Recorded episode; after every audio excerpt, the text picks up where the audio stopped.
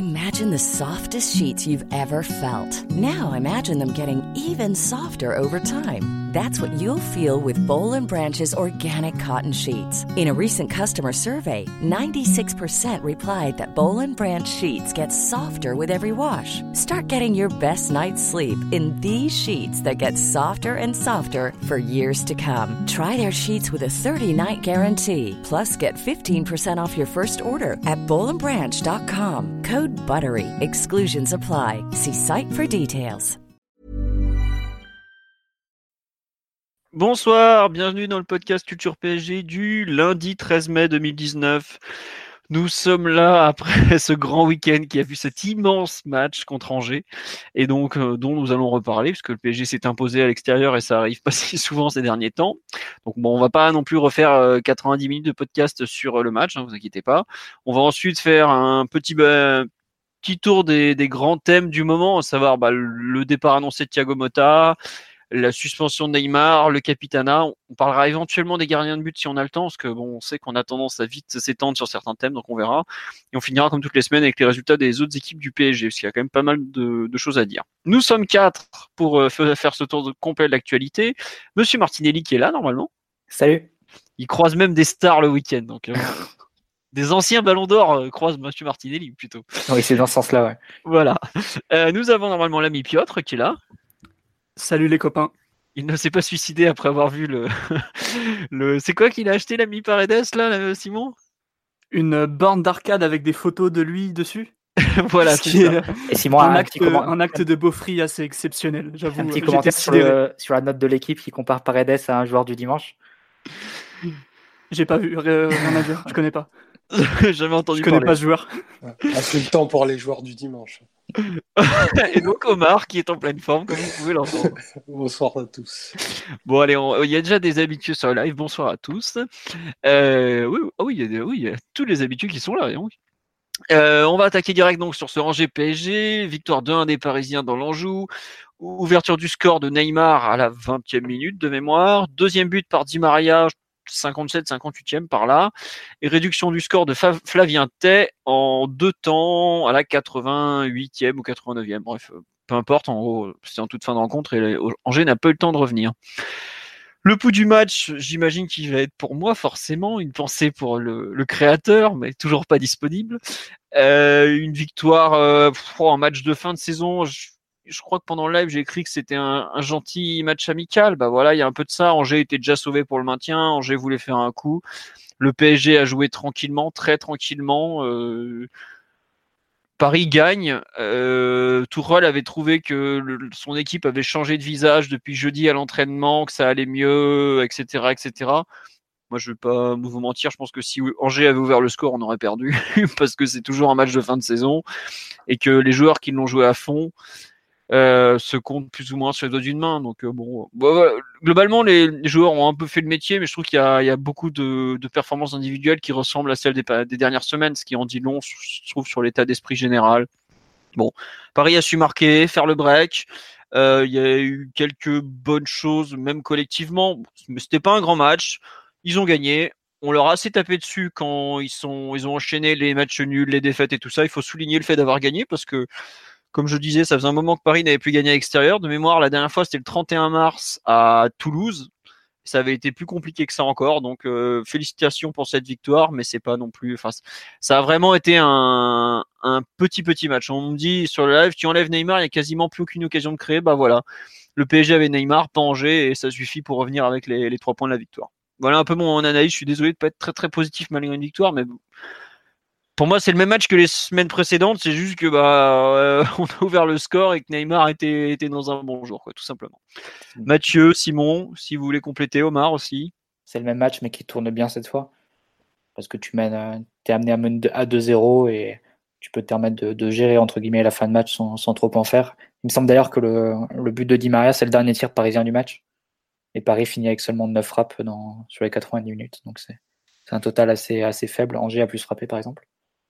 Ah bah. Donc voilà, est-ce que ça aurait pu, euh, est-ce que c'est un match qui aurait pu basculer et mal tourner si, euh, si Buffon n'avait pas fait l'arrêt sur, euh, sur Peut-être, on ne saura jamais. Angers était quand même diminué aussi, il manquait des joueurs, en plus déjà sauvés, donc contrairement aux équipes qu'on a pu affronter ces dernières semaines, il n'y a pas forcément d'enjeu et pas forcément. voilà, ils, voulaient arriver dans les dernières minutes du match avec des options, mais ils ont réussi à recoller un, peu tard et ils n'ont pas réussi à emballer le match dès le début comme l'ont pu le faire certains adversaires des dernières semaines. Donc voilà, après, oui, sur le plan individuel, des performances moyennes, médiocres, comme, euh, comme on est habitué ces derniers temps. Sur le plan tactique, la confirmation de la défense à 4 quand même. Ça fait deux matchs consécutifs. Euh, D'abord en 4-2-3-1 et ensuite en, en 4-3-3. Je pense qu'il faut remonter quand même euh, au début de saison hein, pour qu'on soit sur un, un enchaînement de deux matchs comme ça où on commence à 4. Bah, Si je peux me permettre, Mathieu, je pense que c'est uniquement lié au fait qu'on joue avec deux très jeunes joueurs derrière, dont un qui n'avait jamais joué en défense à 3, qui est Mbesso, quoi. Tout simplement. Et même quand quand une vois... surprise de voir un Besso. Tu aurais pu Oui, avoir ça, un, c'est Dag- une un surprise. Dagba, Marquinhos, Bernat, je te dis n'importe quoi. Mais... Oui, non, non, je suis d'accord avec toi. Après, je, je pense que le fait qu'Angers joue vraiment avec un seul attaquant et tout seul, vraiment tout seul devant en défense à 3, ça, ça complique les choses. Mais quand tu vois que Mbesso joue axe droit, que pour une fois, c'est Marquinhos même qui a été décalé axe gauche, je trouve ça en dit long sur la volonté de Tourelle de, de l'installer dans un certain confort. D'où le fait de jouer à 4 derrière, de pas tenter une défense à 3 où il serait retrouvé axe gauche, quoi. Un poste où il n'est pas spécialement à l'aise. Premier match en Ligue 1, tu vas à Angers qui est quand même pas une équipe simple à jouer. Hein. Même Marquinhos le dit après match, tu sais quand tu viens ici, tu, te fais secouer en général quand même.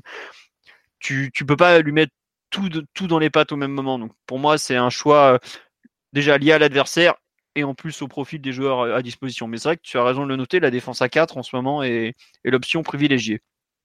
Vas-y, je t'en prie, si tu veux Non, continuer sur le c'était match. juste, euh, C'était juste une remarque euh, comme ça à la volée, mais après, il n'y a, pas- il y a pas non plus lieu à, à beaucoup s'étaler sur ce match-là. On poursuit une fin de saison euh, un peu morne et sans, sans grand intérêt. On regarde les matchs, mais on ne sait pas trop pourquoi on les regarde en fait. Moi perso, c'est mon boulot, donc je sais. Mais vous, euh, euh, que Simon, pareil, ouais, Simon, tu veux ajouter Bah, quelque chose sur le match? Le contexte du match, on le connaît, on est privé d'enjeux compétitifs avec un groupe dans une très petite forme mais quand même quelques accents euh, de marque. Et malgré tout ça, on a fait un match plutôt sérieux, plutôt appliqué, même si c'était euh, par moments très médiocre aussi. Mais bon, avec un, bon Neymar et, et, et surtout un regain d'efficacité, parce que ça faisait longtemps qu'on qu'on se traînait des matchs où on pouvait créer beaucoup d'occasions sans marquer et concéder facilement des buts. Donc là, même si Angers en soi crée beaucoup plus de grosses occasions que nous, surtout des bonnes situations de frappe dans la surface, voire même dans les 6 mètres pratiquement, bah, au final, euh, euh, c'est nous qui sommes efficaces. Avec, euh, en, première mi-temps, on marque sur le, premier ou le deuxième tir cadré. Buffon fait les arrêts qu'il faut. Et mine de rien, une équipe est un petit peu moins malade quand, elle retrouve l'efficacité qu'elle avait perdue depuis des semaines. Donc c'est principalement ce que je retiendrai du match. Et peut-être aussi un peu l'animation en, en première mi-temps qui n'était pas inintéressante non plus.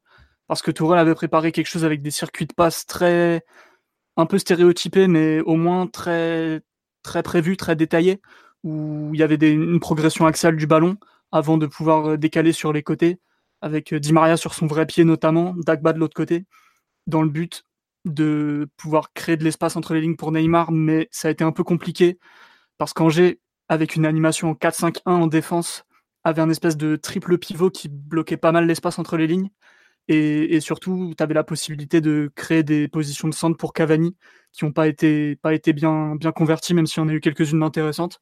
Donc, euh, ouais, la première mi-temps ne m'a pas, m'a quand même intéressé un petit peu de ce point de vue-là. Très bien.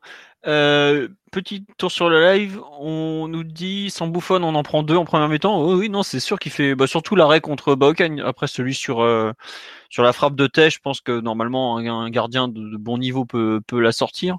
Mais bon, c'est vrai que l'arrêt sur Baokan est peut-être ce, qui change le match, clairement. Donc faut faut lui rendre hommage. Euh, on nous dit, ça se demandait s'il vaut pas mieux regarder les deux derniers multiplex que nos deux matchs. On vous en voudra pas. hein. enfin, on vous encourage pas à le faire, mais on vous en voudra pas quoi. On nous dit, on nous parle de la charnière, la charnière Kerrer Mbesso samedi prochain contre un Dijon qui fera tout pour se sauver. Il y a un début à tout, c'est peut-être la charnière du futur, on sait pas. euh, Faut pas, voilà, il y a des, il y a des carrières qui se sont lancées sur les 37e et 38e journées, donc bon voilà. Et on nous rappelle effectivement qu'on gagne 2-1 alors qu'au niveau des expected goals, Angers est à 2-0-3 et on est à 1-21. Donc effectivement, C'est c'est éloquent. Voilà, c'est bien Non, payé. faut, euh, Ça nous arrive pas expected- tous les, à tous les matchs, ce genre de. Sur les expected goals, ils comptent deux fois le, le tir, enfin le penalty plus le rebond en fait. Donc euh, Ah. si tu, euh, en fait c'est impar- c'est c'est équilibré à la fin, à la fin du match. De- ouais. Tu- Puis Mais un- même équilibré, pour nous, c'est pas très bon. Non, c'est pas. Non, mais je te dis pas que c'est bon, mais ces derniers temps, on était même en... derrière l'adversaire. Et c'est vrai que côté Angevin, on nous signale que l'absence de contre son camp a pesé.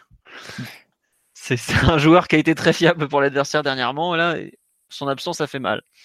Euh, Omar, sur le match en général, tu veux rajouter quelque chose, euh, rebondir sur les propos de, de l'ami Simon?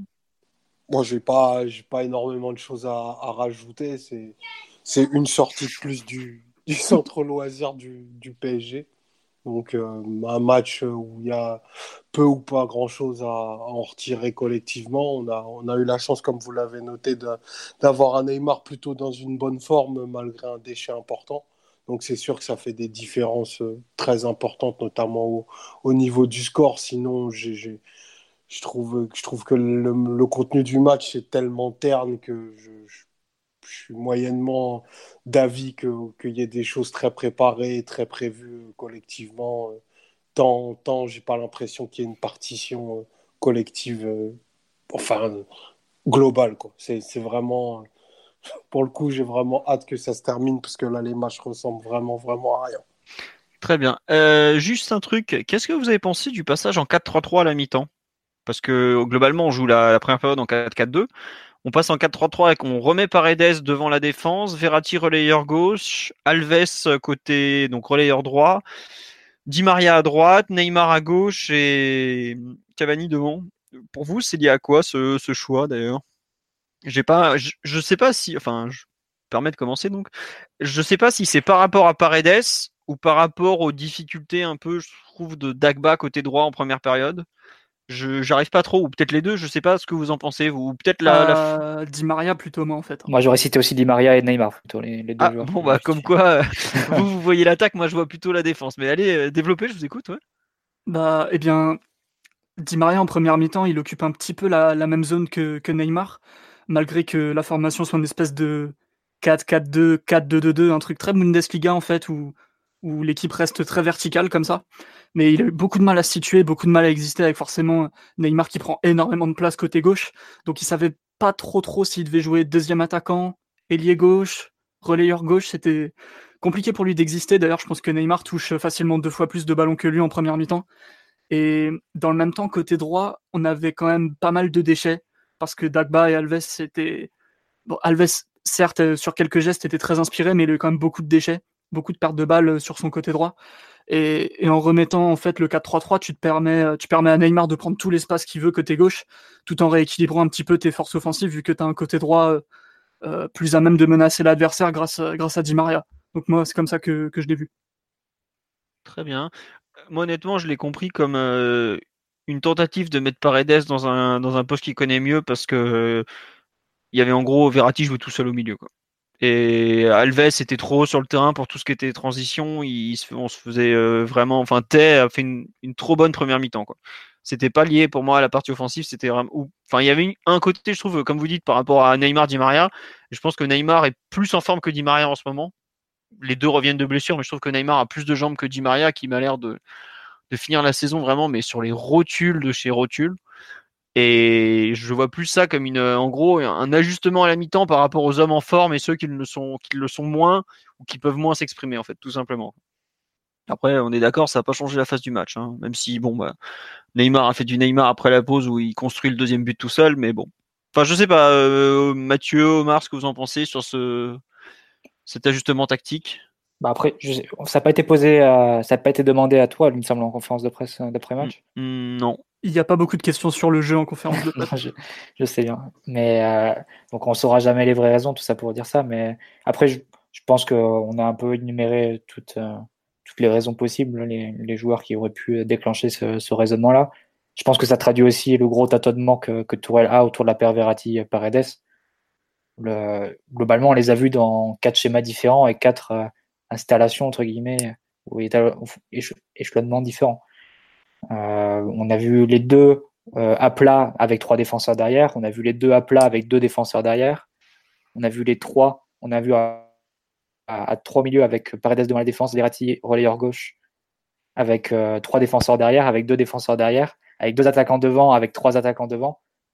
On les a un peu vus de toutes les façons ce duo Verratti Paredes et à chaque fois on a la sensation que ça ça colle pas Ça vraiment entre pas. les deux. Ouais, c'est ça, c'est c'est un peu le bah après, il faut, faut pas insulter l'avenir et ça peut, ça peut changer, mais c'est un duo qui me, qui me laisse beaucoup de doutes sur les premiers matchs, euh, en termes notamment de, de volume, de, de rythme défensif, de c'est pas c'est pas un milieu qui filtre en fait. Et ah ça non. Non. Franchement. Euh... Non, parce que ça, le problème c'est que tu arrives à t'en es encore à dire que le meilleur milieu possible du PSG c'est Verratti Marquinhos et ça c'est encore un c'est quand même un souci euh, parce que Marquinhos t'en as quand même besoin en défense centrale vu qu'on en a plus. Et c'est quand même un souci que cette paire marche pas. Elle a été titularisée, je sais pas, sur les dix derniers matchs, elle a quasiment été titularisée à chaque fois, hormis une ou mmh. deux fois. Et tu as la sensation que ça, ça décolle pas et que ça prend, prend pas, même en phase de possession, il n'y a pas vraiment de. Ça reste assez plat, les deux. Éventuellement, tu, peux trouver de, tu peux trouver quelque chose de plus vertical quand Paredes est, vraiment devant la défense, Verratti plus haut, relayeur gauche. Mais à mon avis, ça dénature un peu Verratti. Et de deux, tu n'as pas, vraiment les échanges qu'il y avait avec Mota, les redoublements de passe qui pouvaient attirer l'adversaire, faire venir la pression et libérer ensuite les espaces dans le dos. Donc c'est. Si je peux me permettre, moi je trouve qu'il manque un troisième joueur dans cette paire. Tu vois, comme euh, avais... non, non, non, non, mais il manque un troisième joueur pour faire un trio, pas, pas rester sur ces deux mecs-là. Tu as, enfin, en gros, bon, déjà, ça crève les yeux. Verratti est un bien meilleur joueur que Paredes, mais j'espère qu'on n'a pas attendu l'arrivée de Paredes pour le savoir. Mais comme tu dis, les deux ne s'entendent pas assez, ne savent pas encore s'appuyer l'un sur l'autre, et surtout, ils ont un jeu trop proche au final. Là où Mota, je trouve, arrivait à, se différencier de, de Verratti, et même encore plus du troisième relayeur qui, en l'occurrence, Matuidi, formait un vrai trio complémentaire. Là, je trouve que tu as l'impression que Paredes va, tenter la même chose que Verratti, mais en moins bien, pratiquement à chaque action.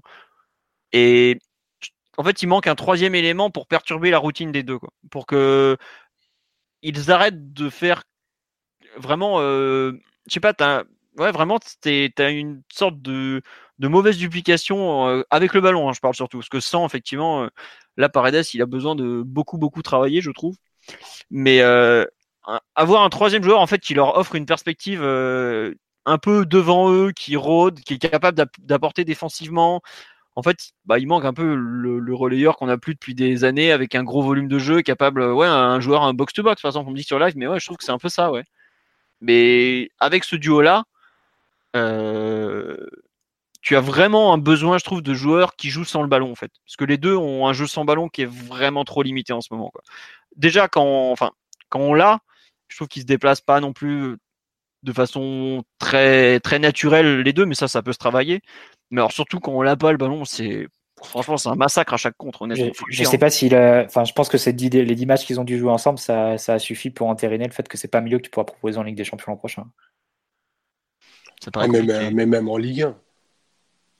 Enfin, moi, j'ai, en tout cas, je, m'inscris un petit peu dans, dans, ce que tu dis, euh, Philo, c'est que déjà ces deux joueurs euh, qui sont extrêmement, euh, qui, qui, ont de l'aisance derrière le ballon, naturellement.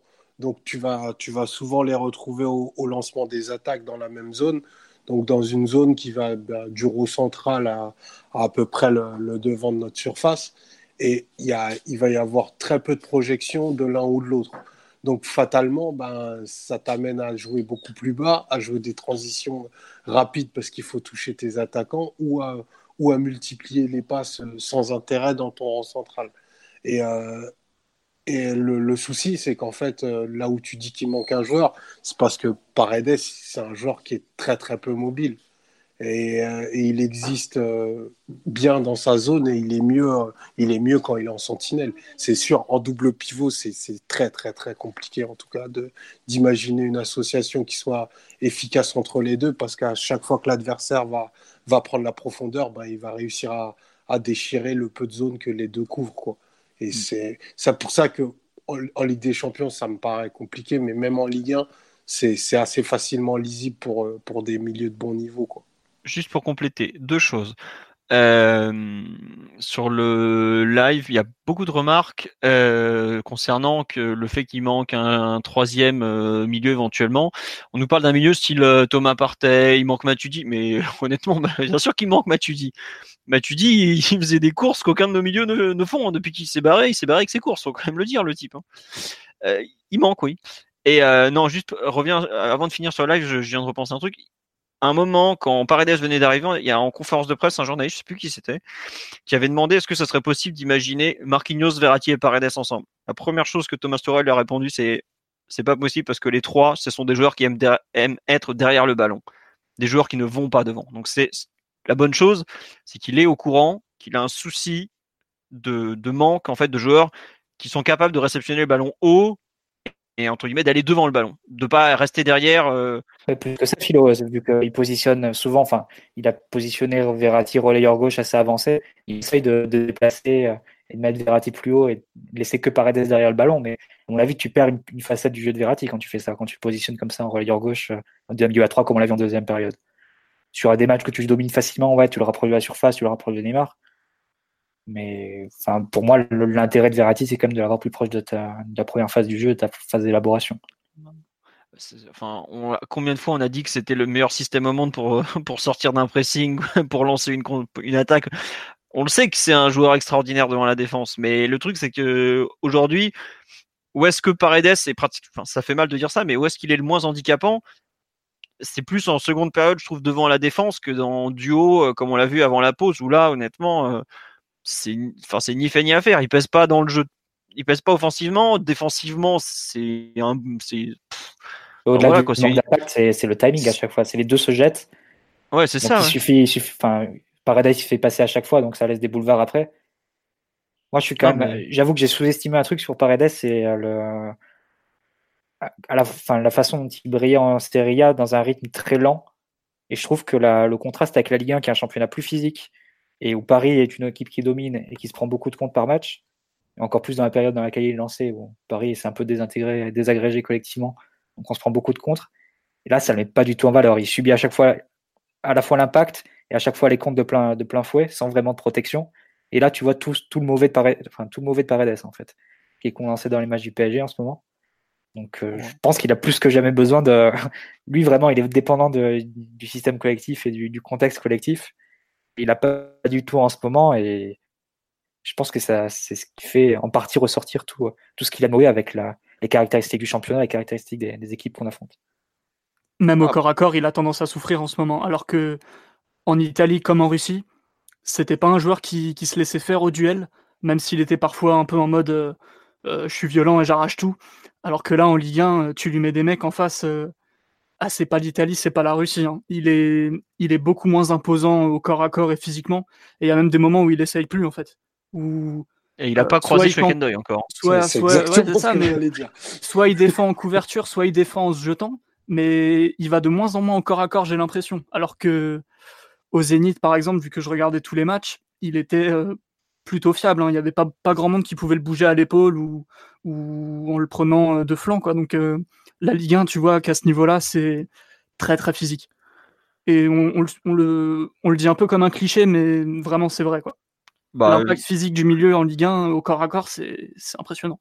Bah Neymar, euh, on a parlé plusieurs fois du fait que c'est un championnat très physique. Alves l'a dit aussi, alors qu'il a quand même joué en Italie, en Espagne euh, et même en Amérique du Sud, où il s'envoie des taquets, euh, on dira virils, et pas très corrects la plupart du temps. Mais non, oui, la Ligue 1, si t'as pas de, densité physique, tu n'existes pas c'est comme ça, c'est une des spécificités du championnat. Et c'est pour ça que d'ailleurs les, Anglais aiment tant venir scouter la Ligue 1 parce qu'ils savent que quand ils vont arriver en première ligue, la mythique intensité, euh, ils, sont capables de répondre après un temps d'adaptation. Alors que tu as des joueurs euh, dits latins ou en tout cas plus latins qui n'arriveront jamais à répondre à ce jeu un peu particulier de qui est prôné euh, outre-Manche, quoi, tout simplement.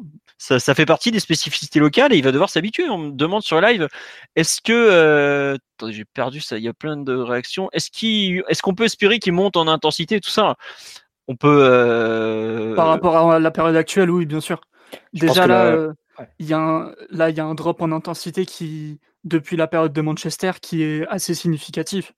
Enfin, entre Villefranche et le match retour de United, Paredes n'a fait que progresser euh, déjà un petit peu physiquement, mais aussi surtout euh, mentalement dans sa, dans sa capacité à se montrer, à montrer de la confiance, à montrer des prises d'initiative et à montrer euh, comment dire du sérieux. Alors que là, depuis quelques matchs, il, il joue un peu, il joue un peu comme avant de partir du Zénith, quoi. Il joue en marchant avec très peu de confiance en lui et très peu de, de prise d'initiative, quelle que soit le, la phase de jeu en fait. Donc oui, à mon avis, il va retrouver le niveau qu'il avait avant Manchester la saison prochaine. Ça, c'est une première chose. Après, est-ce qu'il peut progresser vraiment défensivement? Il va forcément, il va devoir dépendre du système. Donc l'ajout d'autres milieux est indispensable quoi qu'il arrive, mais surtout pour Paredes, ça va lui faire du bien de d'avoir un, un, Herrera ou un Alan pour travailler à ses côtés. Et, et puis après une vraie préparation, je pense qu'il sera quand même un petit peu un petit peu plus un petit peu plus en forme. Mais forcément, ce sera jamais N'Golo Kanté, ça c'est ça fait partie du packaging quand tu prends le joueur. Tu peux pas en attendre énormément de, de densité et de volume. Bah justement, sur le live, il y a beaucoup de questions par rapport à l'association avec euh, Paredes, euh, avec euh, Alan, Herrera, tout ça. Clairement, ce sont des joueurs qui ont plus de volume de jeu défensif que lui, qui ne lui feront que du bien. Après, par exemple, on me cite un Van de Beek. Bah, dans le milieu Van de Beek, Verratti et Paredes, je me demande qui défend quoi. Bah, et là, c'est clair que c'est pas Van de Beek en tout cas. Et Van de Beek, c'est plus un attaquant déjà. Je... il y a une énorme. Un numéro 10. Euh. Il y a un énorme malentendu sur ce joueur, j'ai l'impression. On parle de, de milieu avec du, du volume, de milieu capable d'occuper des zones un peu type relayeur. Van de Beek, ses meilleurs matchs, c'est comme deuxième attaquant en fait. Donc euh, j'ai du mal à comprendre. Je comprends la hype sur le joueur parce qu'il est très très fort, mais en faire un, une cible prioritaire absolue dont on a absolument besoin dans le jeu du PSG, je suis pas, pas sûr. Même si ce sera un joueur utile, bien sûr. Après, peut-être qu'il a déjà joué relayeur euh, avant, mais en tout cas, cette, la saison où il explose, c'est une saison où c'est un peu le c'est un peu le Thomas Müller de l'Ajax, parce que c'est celui qui va compenser les mouvements des uns et des autres, qui va se retrouver dans la surface adverse, qui va, qui va faire les appels là-haut, euh, du côté opposé de là où se concentrent les trois milieux offensifs. C'est, tu, tu, enfin, quand tu vois des compos un peu fictifs, imagine un double pivot, Van de Beek, Verratti, enfin, tu, tu nages en plein délire. C'est, c'est pas du tout. et autant c'est un joueur, c'est un joueur très intense lorsqu'il faut presser parce qu'il a du volume, mais dans la technique défensive et pour couvrir des zones un peu plus basses sur le terrain, je suis pas sûr que ce soit euh, le, joueur, idéal pour le PSG. Après, on parlait de, on parlait de Herrera, mais c'est pour considérer son, son arrivée comme quasiment acquise. Oui, c'est un, troisième joueur qui joue derrière le ballon. À Manchester, sa meilleure période sous Solskjaer, c'était lui qui organisait la première relance, c'est lui qui venait prendre la première passe de, de la, part, de la part des centraux. Ça faisait un double pivot avec Matic. Hein. C'est ça. Il jouait comme un vrai 6. C'est pas le, le Herrera d'il y a quelques années qui, qui, couvrait à peu près toutes les zones du terrain, euh, zone du relayeur incluse. C'est plus tout à fait ce genre de joueur, même si je pense qu'il il a encore un peu de ressources. Et en termes de volume de course, en tout cas, la première ligue et la Ligue 1, même si c'est physique, c'est quand même différent, il faut le dire. Mais oui, c'est plus ce joueur euh, en Espagne qui pouvait euh, faire le, le pur box-to-box. Et en tout cas, tout ça pour dire que le milieu Herrera, Verratti, Paredes, à mon avis, tu le verras pas pour la même raison que tu verras pas le milieu Marquinhos, Verratti, Paredes. Bon, voilà, désolé, vous avez rêvé de ça dans vos compos. bah, c'est trois joueurs qui sont derrière le ballon. Après, tu peux, tu peux, les mettre, mais. Non, mais bah, tu peux les mettre, tu mais tu auras. Verratti aussi, mais. Voilà, et puis surtout, tu auras un espèce de grand trou de 30 mètres entre tes trois milieux et tes trois attaquants. Tu auras Cavani qui fait des grands signes de la main de Ouh, je suis là.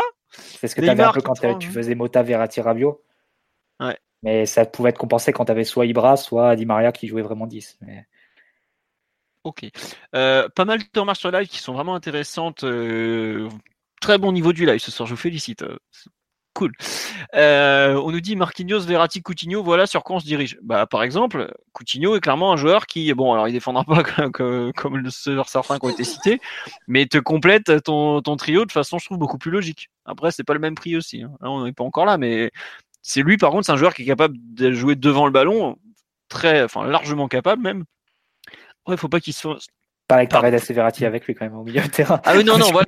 C'est clairement, non, mais tu vois, c'est pour ça que la, personne qui me le dit, mais Marquinhos, c'est pas Paredes. T'as besoin, forcément, tu mets trois joueurs comme ça, t'as besoin d'un mec avec un gros impact défensif.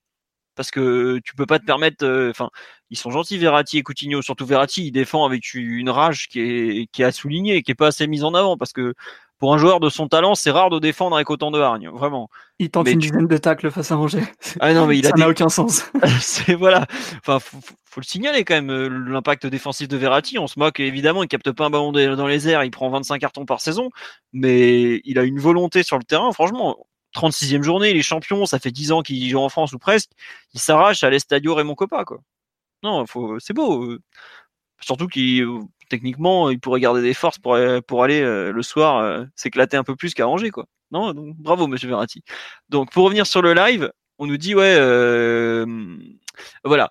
Concernant la formation de Van de Beek, Euh, en pro, il a été 6 à l'Ajax ou Peter Bosch et il explose en meneur hybride avec Ten Hag. C'est une personne qui suit l'Ajax. Donc en théorie, il a des bases défensives. Après, je suis d'accord avec vous, euh, je ne les ai pas trop vus pour l'instant. Mais ça, au pire, ça s'apprend. Quoi. Enfin, vaut mieux apprendre à défendre qu'à attaquer. En général, c'est un peu plus simple. Surtout au milieu de terrain où tu as quand même. Euh, c'est pas un truc que tu pratiques rarement quand tu es au PSG.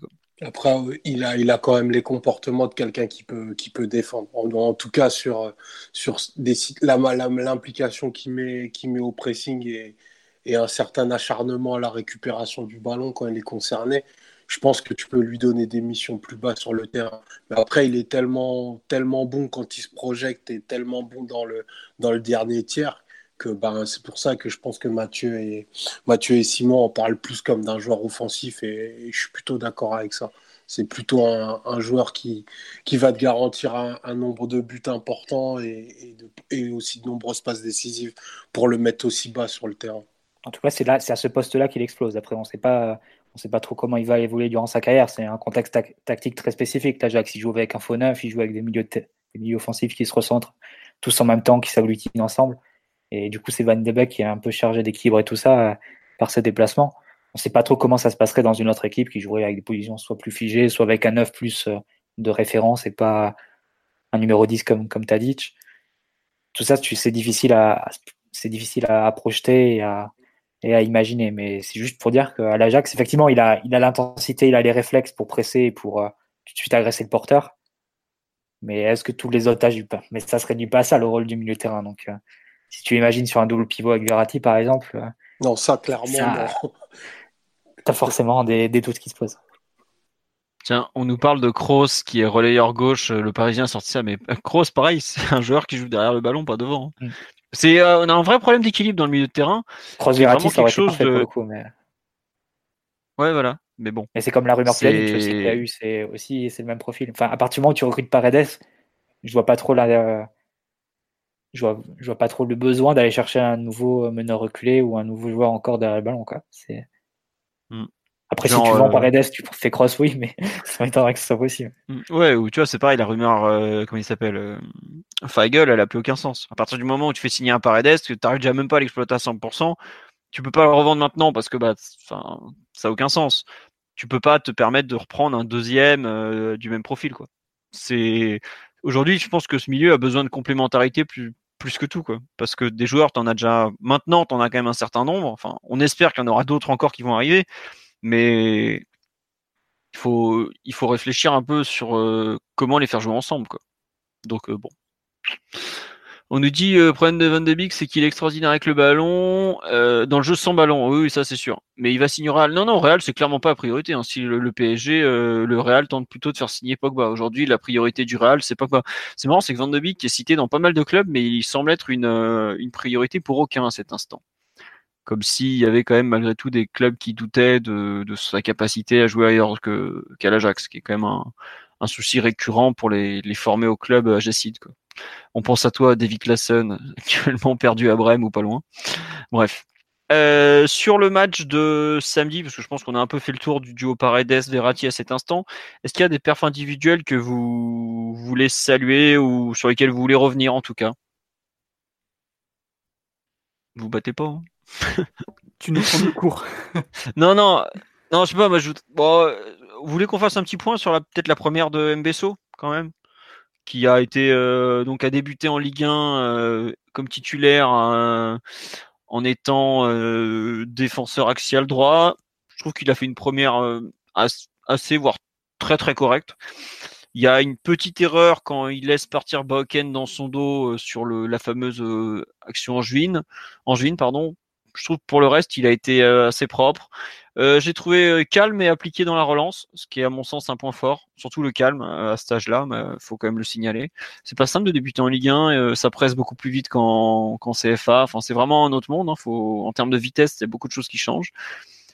Voilà, deux trois bonnes actions au début pour assurer, vraiment un, un, début positif. Voilà pas, je m'enflamme pas du tout sur ce début parce que voilà, il y a, je trouve qu'il y a une, il y a quand même une ou deux erreurs défensives qui sont non négligeables.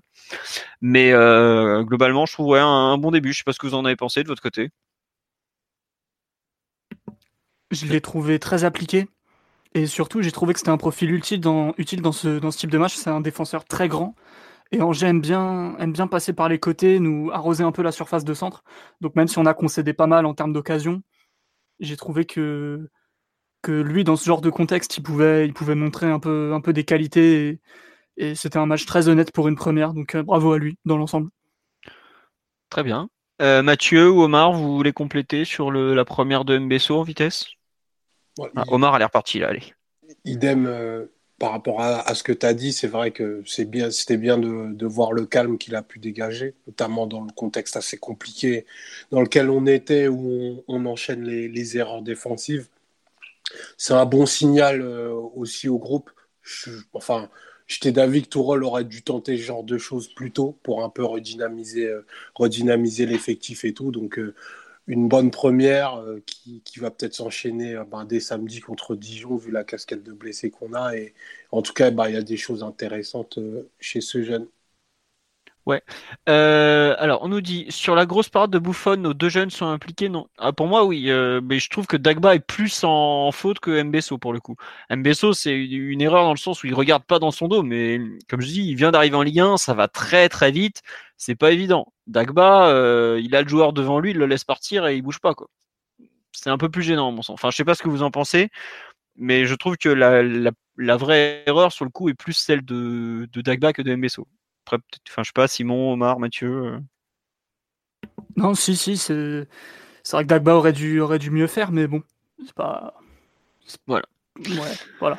Euh, alors, pour revenir sur Amius, on dit assez bon, je trouve au placement. Il hésitait parfois à sortir sur le joueur qui attaquait. Il y a, oui, il y a des moments où effectivement il a un peu, il a un peu tardé, il a un peu peut-être trop subi la situation. Mais euh, bon, j'avoue que pour moi, c'était pas forcément à lui. Enfin, je pense qu'il a été pas mal déstabilisé par le fait qu'il y avait aussi euh, les vagues en juin qui arrivaient un peu vite. Du le milieu de terrain, euh, bon, on vient d'en parler pendant 20 bonnes minutes, n'est pas vraiment le meilleur filtre défensif euh, qu'il soit. Et je pense qu'il était un peu perturbé par le, les vagues qui arrivaient un peu vite. On dit un peu fébrile au début, après honnête, oui. Euh, Qu'est-ce qu'on j'ai d'autre comme remarque euh, Ses points forts, bah déjà vous l'avez vu, c'est le gabarit quand même, parce qu'il est quand même imposant le, jeune homme. Euh, il est quand même assez complet comme joueur. Et malgré son gabarit, il a, montré en jeune, en tout cas, qu'il avait des vrais pieds, notamment dans la relance. Donc c'est un truc qu'il faudra suivre. Donc euh, on nous dit il a joué simple, peut-être trop timide par moments, c'est prometteur. Physiquement, c'est une sacrée masse. Oui. Bah, déjà, il est au niveau physique de la Ligue 1. C'est pas pas le cas de tous nos joueurs, par exemple, notamment en défense centrale. Donc euh, à voir. Euh, je pense qu'on le reverra forcément contre Dijon vu, vu l'hécatombe. On verra ensuite si on le revoit à Reims. Moi, j'avoue que le test contre Reims, qui jouera le dernier match de la saison à domicile, donc sans pression, me paraît être une bonne chose. Concernant les autres joueurs, il y a des performances individuelles que vous voulez retenir? En bien ou en mal hein. Omar, Mathieu, euh, non? Un petit mot sur Neymar quand même peut-être? Ah Omar, vas-y, je t'écoute. Ah, moi, moi, je voulais parler de Cavani. Enfin, j'aurais voulu vous entendre sur le match de Cavani, qui pour moi, euh, enfin, j'ai trouvé le match juste effrayant en fait. Je j'ai jamais autant trouvé euh, différent des autres. Quand je dis différent, c'est dans le dans la façon de lire la rencontre et même dans dans la façon de jouer il m'a vraiment paru en décalage complet par rapport aux autres. Et euh, bon, c'est peut-être euh, c'est peut-être moi qui me monte un, film, mais euh, j'ai vraiment eu l'impression qu'il y avait 10 joueurs et Cavani. Et c'était c'était assez particulier de, de, le voir traverser cette rencontre ben, sans, sans, un impact, sans aucun impact offensif. Ses meilleures actions, elles sont défensives dans le match. Bon, ça lui arrive parfois. Mais à côté de ça, j'ai notamment en deuxième mi-temps, j'ai vraiment l'impression que en fait, euh, ben, la, pensée euh, entre guillemets footballistique de Neymar, ce qu'il voulait faire sur le terrain, était aux antipodes de, de ce qu'est Cavani et de ce que et de ce que son jeu réclame. Donc euh, moi, en tout cas, à la fin de la rencontre, je me suis vraiment dit que il avait pas ou peu de futur dans cette équipe, vraiment. Mathieu ou Simon, vous sur le match de Cavani? Euh, je serais un peu plus mesuré qu'Omar. Parce que j'ai l'impression qu'on a déjà vu ce genre de match de Cavani sous, sous Laurent Blanc. Euh, c'est un peu le, même contexte de mes formes où à l'époque, soit, soit il n'était pas en forme, soit, soit il jouait pas suffisamment à son œuvre, donc pour remplacer, pour remplacer Ibra, c'est un peu compliqué en pointe, ou bien, ou bien qu'il se sentait mentalement pas super fort. Et du coup, euh, c'est pas la première fois qu'on le voit être un peu en décalage avec le reste des, autres, déjà parce que c'est un profil de joueur très atypique, aussi, aussi parce qu'il n'est pas en réussite et que les quelques centres qu'il a, soit ça finit à côté, soit il n'arrive pas à les reprendre correctement. Mais mais c'est un joueur qui a tellement prouvé qu'il pouvait revenir et, remettre euh, des valises de but comme si de rien n'était ou presque, même s'il traverse sa saison peut-être la plus compliquée depuis au moins le, départ d'Ibrahimovic, ça c'est sûr, pour tout un tas de raisons. Au plus encore même, je pense. Hein. Franchement, je pense que c'est pour moi, c'est sa pire saison au PSG euh, de loin. Enfin, euh, peut-être sa pire seconde partie de saison, parce que. Bah, 2015-2016, il perd sa place quand même. Ouais, voilà, mais là, le truc, c'est que physiquement, euh, il est hors de forme. Non, là, il est hors de forme. Il, joue. Il a, non, mais je sais qu'il a été vraiment salement blessé, honnêtement. Euh, ce qu'il a, c'est pas un truc dont on se remet facilement. Mais, euh, enfin, ce qu'il a eu plus exactement. Mais il est hors de forme, tout simplement. Quoi. Et ça se voit. Hein. Je, crois que c'était le le mec de PGTV qui présente les conférences de presse. On a dit ouais, il tente de revenir à son niveau, mais moi, de ce que j'en sais, physiquement, il est très très loin de son meilleur niveau. Très très très loin. Et autant Neymar plutôt bien revenu. Enfin, notamment, on voit la finale contre Rennes, il fait 120 minutes. Euh, autant pour moi, Cavani, aujourd'hui, je sais même pas s'il a 4. Enfin, le, vrai Cavani, celui qui est capable d'être intense dans ses courses, dans tout, je sais même pas si on l'a vu, euh, qu'il est capable de faire 15-20 minutes de ce niveau-là. Aujourd'hui, honnêtement, il se trimballe sur le terrain, là, il fait deux trois remises. Bon, voilà. enfin, on sait qu'elles servent à rien ces remises et c'est même pas méchant de le dire. Euh, lui, son, où il joue, c'est dans les 18 mètres. C'est pas, on le sait, ça fait combien 6-7 ans qu'on le voit à Paris. C'est pas, c'est pas grave. Et Omar, tout le monde sur live euh, est comme toi et enfin plutôt comme euh, Simon moi de type. C'est un match qu'on a déjà vu mille fois. Sauf que d'habitude, dans la surface, il est tranchant et en ce moment, il est pas du tout tranchant dans la surface. Après, malgré ça, il marque un but où il est hors jeu de, quoi 5 mm, il a une tête où en s'appliquant un peu, il peut la mettre au fond, le centre où que Butel dévie, il est finalement pas si loin. C'est là que tu te rends compte que le joueur, il, a quand même toujours ses ah, il, est menaçant dans la surface. Hein. Voilà, dans la surface, tu sais que tu il faut il faut pas grand chose pour que ça finisse au fond et que tu sois là en train de dire ouais, c'est un marqueur de but quoi. Mais moi je trouve qu'à cet instant c'est dur de le juger parce qu'il est franchement tellement loin de son meilleur niveau physique et on sait à quel point ça compte pour lui que. Enfin, j'en attends rien, franchement. C'est même pas méchant, mais il faut que tant qu'il est à ce niveau-là physiquement, et il va encore aller se crever à, Copa América là cet été. C'est. Bah là, on lui fait la préparation pour la Copa América. Bah là, ouais, ouais. Après, il est capable de. Enfin, je sais pas si vous vous souvenez, l'an dernier, il finit la saison en roue libre et la Coupe du Monde qu'il fait. Euh, on se demandait si c'était le joueur qu'on avait eu pendant les trois derniers mois. Hein. Donc euh, bon. Enfin, je sais pas, Mathieu, toi, ce que t'en penses, si tu t'inquiètes comme Omar ou, non, je, je, c'est ce que j'allais dire à propos de, à propos d'Omar, à propos de ce que disait Omar, c'est, c'est que c'est pas nouveau au final et c'est accentué par, par son état de forme. Donc, euh, à la base, c'est un joueur qui est déconnecté hein, du reste de l'équipe et que tu peux connecter euh, par une forte présence offensive, par, euh, par une équipe qui, qui, joue dans les 30 mètres adverses, qui, qui multiplie les centres, qui multiplie les ballons, les occasions, les, les ballons dans la surface et lui, tu sais qu'il va t'en convertir. Donc euh, c'est pas pas un match qui m'a surpris et encore moins euh, quand on voit son état de forme. aussi c'est un joueur qui a besoin d'être physiquement à son top. Comme tu as dit, Philo, c'est un joueur qui a qui a un jeu physique et qui peut pas se permettre d'être euh, d'être aller à, la moitié de, son potentiel physique pour performer. Il peut pas il peut pas parce qu'après le reste ne suit pas et, le reste aggrave. Surtout qu'il sait pas se gérer sur un terrain. Là, il y a des courses hier qui, qui fait elles sont utiles parce que défensivement, il apporte un peu de, un peu de présence, mais vu son état de forme, s'il pouvait s'épargner euh, des sprints de 60 mètres qui servent à rien ou presque, ce serait, ce serait peut-être pas plus mal, mais c'est trop dans sa nature. Il a besoin de, il a besoin de courir, il a besoin d'intensité. Sinon, je pense qu'il il serait encore euh, plus déconnecté du reste de l'équipe. Mais il a besoin de se rassurer, tout simplement. Ouais, voilà, mais, mais là... c'est pas, c'est pas forcément cédé lui sur le plan, euh, sur le plan physique, sur le plan de la lucidité et de, euh, de la confiance aussi de, d'enchaîner des efforts un peu dans le vide alors que ça se voit que sa forme est toute précaire. Quoi. Ouais, juste une remarque sur live, on me dit un truc très juste, c'est qu'il a quand même marqué 17 buts en 19 matchs de Ligue cette saison. C'est très vrai. Mais de quand date son dernier but? Bah, Le dernier but, c'est le penalty contre Bordeaux le 9 février. Ça veut dire que pour un mec qui marque en rafale depuis des années et des années, il n'a pas mis un but depuis plus de trois mois. Et rien que ça, enfin, je pense que c'est un joueur qui, a besoin de se rassurer tout simplement. Il fait, il fait, ce fait les matchs qu'il a l'habitude de faire, sauf qu'il ne peut pas les faire comme tu le dis. Quand il fait des allers-retours en défense, enfin, ça, enfin, en plus, on s'en fout de ce match techniquement. Donc c'est, vraiment, je, trouve, un joueur qui est, qui est dans le dur et qui est, euh, qui est un peu en train de se crever tout seul euh, et de, de, courir après euh, une forme qui qu'il aura du mal à retrouver cette saison quoi.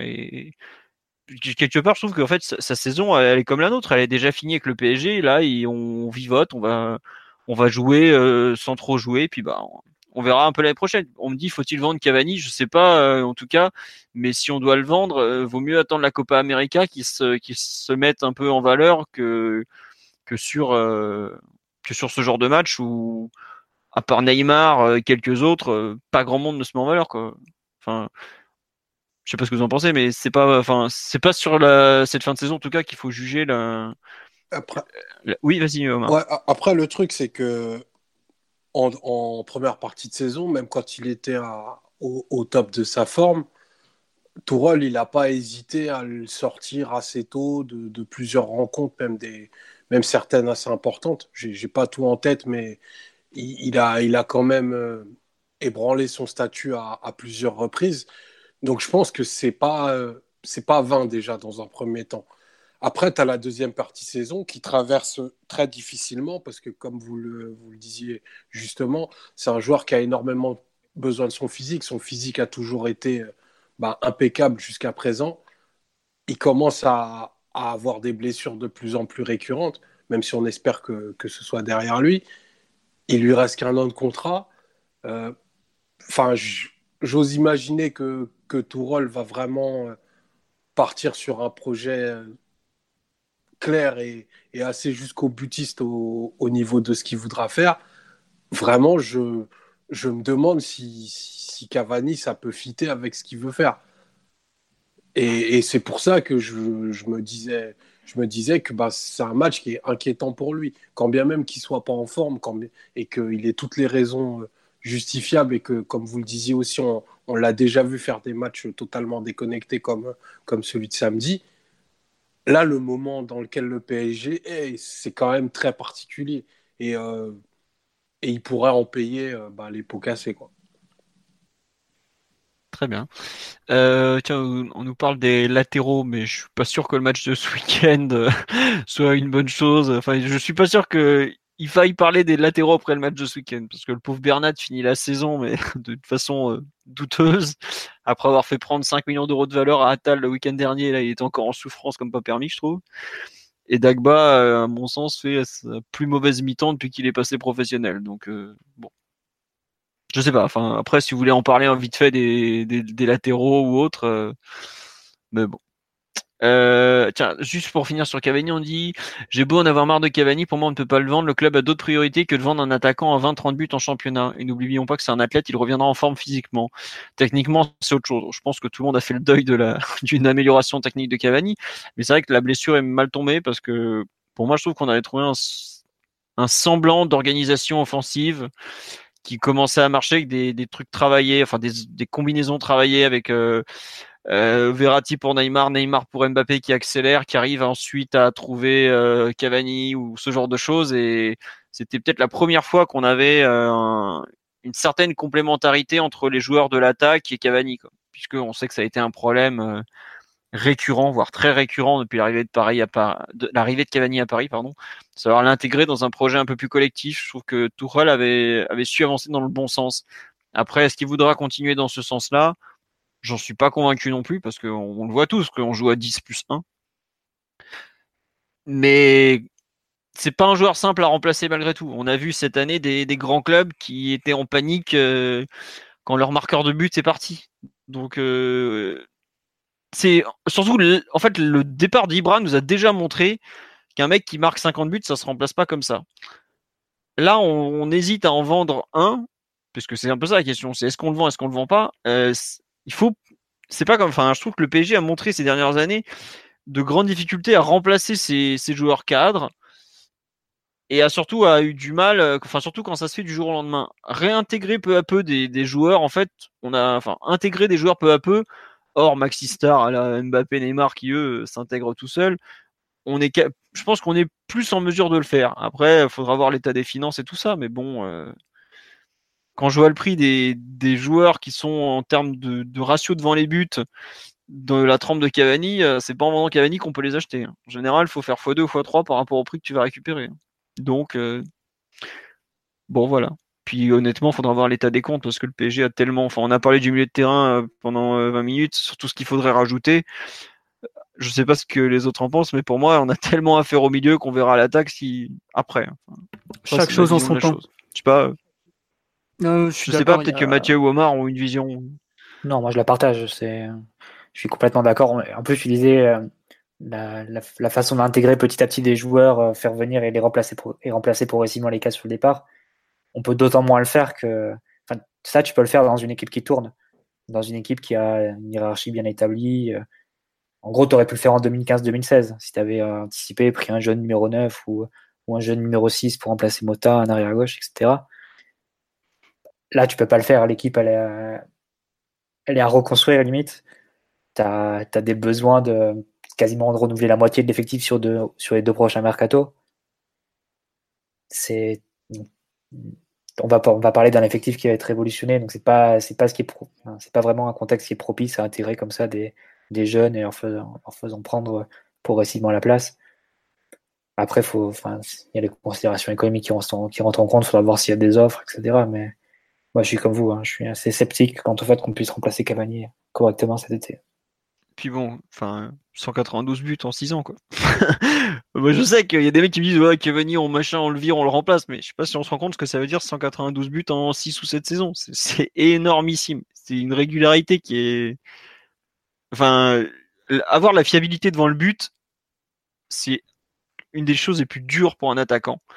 Avant lui, on a même vu des. Enfin, même lui, quand il était pas en forme, on l'a vu des fois douter, tout ça, et malgré tout, c'est toujours revenu. Et il y a des joueurs qui, au PSG, ont, se sont perdus complètement, qui ont explosé littéralement en vol. Et on se rend pas compte, c'est dur. Et c'est vraiment un poste compliqué. franchement, avoir un type qui est fiable devant les buts, pour moi, euh, c'est un joueur que tu conserves. C'est pas un joueur que tu, tentes de vendre. Alors c'est sûr qu'à moyen terme, euh, ça va être compliqué parce qu'il a déjà 32, euh, si je me trompe pas, parce que c'est un 87. Bon. Mais de par son professionnalisme, je pense que c'est un joueur que, tu peux encore garder euh, facile 2-3 ans et je pense que cette saison est plus euh, un enchaînement de mauvaises choses qu'autre chose, enfin qu'une vraie fragilité physique qui serait subitement apparue. Je crois pas du tout à ça, c'est toujours le même ultra pro qu'il a toujours été. Donc euh, je... ok l'âge tout ça, mais il a pas, je trouve qu'il y a, enfin, il y a eu une surutilisation du joueur. Il y a la Coupe du Monde qui est restée dans les jambes. Il a quand même, il s'est quand même fait une sale blessure à la Coupe du Monde. Le il est revenu en béquille de la Coupe du Monde. Ouais, voilà. Enfin, il, il a pas, il a pas vraiment eu des, des vacances euh, de tout repos contrairement à d'autres. Donc, euh, j'ai pas envie d'enterrer ce, cette, euh, ce phénomène physique, comme on pourrait le dire, de aussi vite, quoi. Et comme on nous dit, un gardien coûte cher et c'est la priorité. On verra plus tard. Bon, il y a que des priorités dans cette équipe. Non, arrêtez, hein. on cherche pas un milieu offensif de type brésilien capable de jouer côté gauche. Hein. Ça, on a. Hein. On cherche pas un petit, petit attaquant français un peu doué capable de jouer. Voilà, ça, ça, va. On a, on a quand même quelques postes un peu solides, tu vois. T'as des mecs qui cherchent un Verratti, euh, on en a un, tu vois. Honnêtement, euh, il y a d'autres clubs qui cherchent plus de joueurs que nous et qui en ont plus besoin encore, je pense. Bref, on va passer aux autres thèmes du moment au PSG. Le départ annoncé de Thiago Motta, puisqu'il l'a dit avec ses U19, ah c'est U19 pardon hier avant le match contre Boulogne-sur-Mer, il va quitter le poste d'entraîneur des U19 nationaux. Euh, on ne sait pas encore ce qu'il va faire. Certains évoquent un poste euh, d'ambassadeur du club, donc euh, ambassadeur, c'est toujours très vague, on dira, pour être gentil. Il y a le fait qu'il va continuer de passer ses diplômes l'année prochaine à Coverciano, donc c'est euh, le Fontaine italien pour ceux qui savent pas ce que c'est. Aujourd'hui, il peut entraîner, il a le diplôme, je crois que c'est le grade A auprès de l'UFA, il lui faut le grade B ou le contraire. Donc il va continuer à passer ses diplômes pour être entraîneur. Euh, qu'est-ce que vous en pensez de ce départ annoncé euh, Omar, Simon, Mathieu, qui veut se lancer? Déjà, il faudrait savoir si c'est un départ, un vrai départ du club ou pas. Parce que qui quitte son poste d'entraîneur, c'est une chose.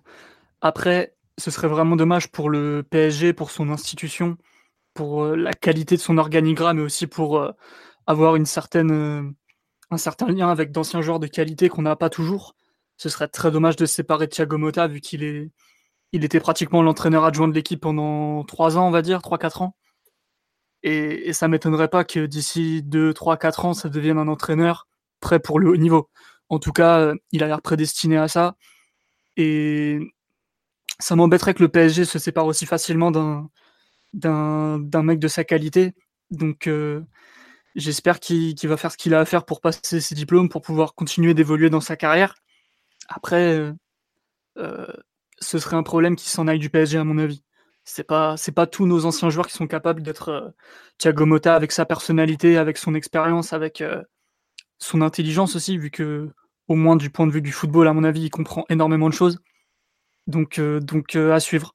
Mais c'est pas impossible qu'il quitte définitivement le club euh, si, si les, la relation avec Antero Henrique est vraiment trop compliquée. Bah, elle est pas bonne en tout cas. C'est sûr. Non, sur le live, on nous dit tant pis pour Mota, c'est sa décision. J'ai l'impression que c'est une question d'ego, c'est ça qui me dérange. pour moi, c'est pas qu'une question d'ego, non. Il y a une question, enfin, il y a une il y a un problème de personne. Non, mais il y a un problème de personne depuis le début, quoi. Enfin, ils peuvent pas s'encaisser qu'Enrique, ça date de la, de la prolongation de Mota où il y a eu un accord et Enrique a changé les termes dans le contrat qui a été envoyé. Quoi. À partir de là, t'as pas de relation de confiance et, et voilà, aujourd'hui, euh, tu peux pas. Je vois pas en fait. si le club si le club s'oppose à sa façon de, de, voir les choses sur le sur euh, la façon de manager en gros l'équipe U19, bah, forcément ça, ça mène à une rupture. Enfin, c'est aussi une rupture qui est motivée pour des choix sportifs, il me semble.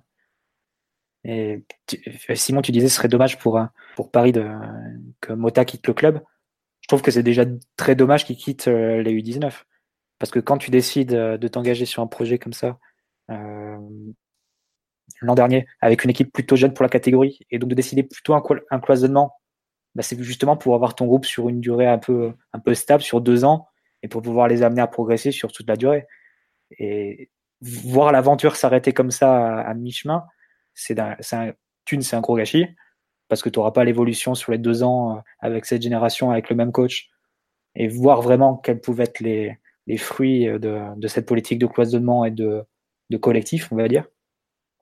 Et de deux, enfin, ça, ça rajoute à de l'instabilité au niveau de la formation, et ce serait pas du tout étonnant que, que des joueurs qui sont euh, plutôt bien, bien cotés dans cette catégorie-là décident d'aller voir ailleurs et de pas signer leur contrat pro à Paris ou, ou de, la, de mettre à l'envers au club, de la faire à l'envers au club dès que ce sera possible, parce que quelque part, ça, symbolise tout ce qui ne va pas au niveau de la, formation, la post-formation PSG, le manque de, stabilité, le manque de lisibilité.